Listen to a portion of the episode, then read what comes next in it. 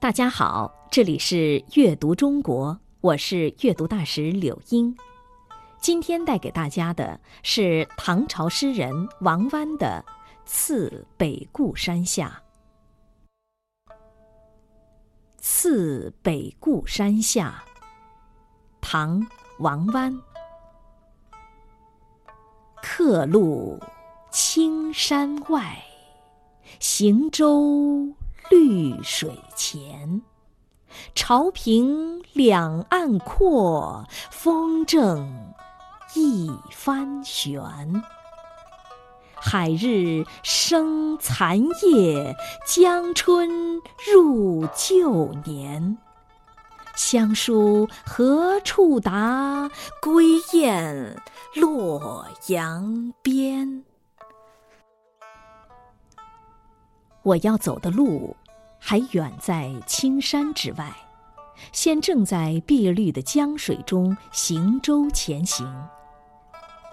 潮水涨满，两岸之间水面宽阔，风顺平和，小船上白帆高悬。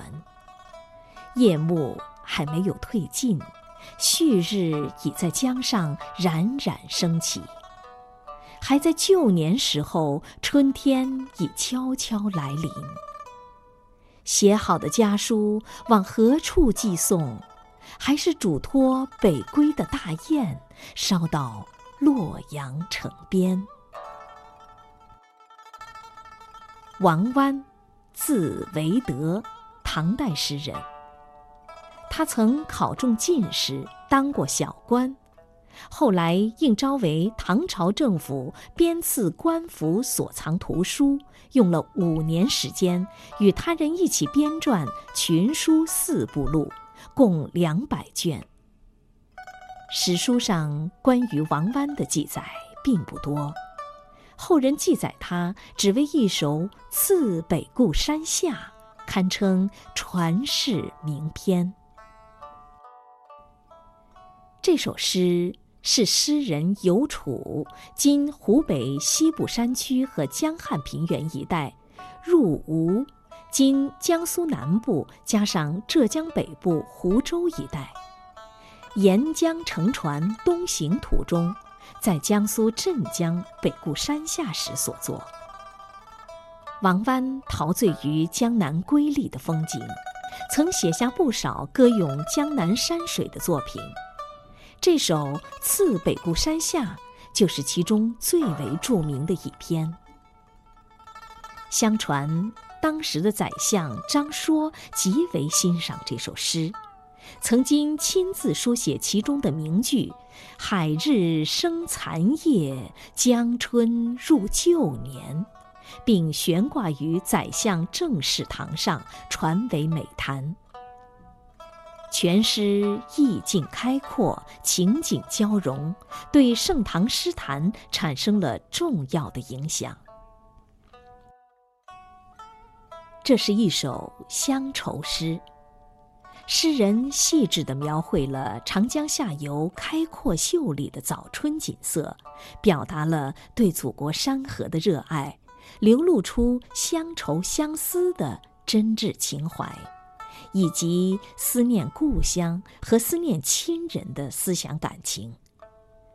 诗人乘船来到北固山下时，看到两岸春景而引发思乡之情，遂以对偶句“客路青山外，行舟绿水前”开头。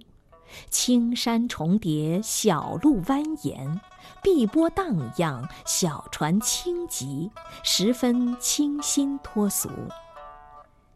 第二联“潮平两岸阔，风正一帆悬”，描绘长江下游潮平江阔，诗人扬帆东下，气概豪迈。其中“平”“阔”“正”。等字都很绝妙，把平野开阔、大江直流、波平浪静等的大景也表现出来了。第三联“海日生残夜，江春入旧年”是传世名句。日升残夜、春入旧年，都表示时序的交替，而且是那样匆匆不可待。这怎不叫身在客路的诗人顿生思乡之情呢？而且，诗人将旭日与春天作为诗句的主语，虽是描绘景物，却又采用拟人手法，让旭日与春天都活了起来，给人以乐观积极的印象，令人回味无穷。就在诗人感叹之际，一群北归的大雁飞来，他想起了雁族传书的故事，于是写下了最后两句：“乡书何处达？归雁洛阳边。”其中“乡书归雁”与前面的“客路行舟”遥相呼应，紧紧承接上面的诗句。将乡愁渲染开来，意境悠远。这首诗结构严密，对仗工整，体现了通俗流畅的特点。用心诵读这首诗，我们自然就有了随着诗人饱览长江早春景色的感觉。客路青山外。行舟绿水前，潮平两岸阔，风正一帆悬。海日生残夜，江春入旧年。乡书何处达？归雁洛阳边。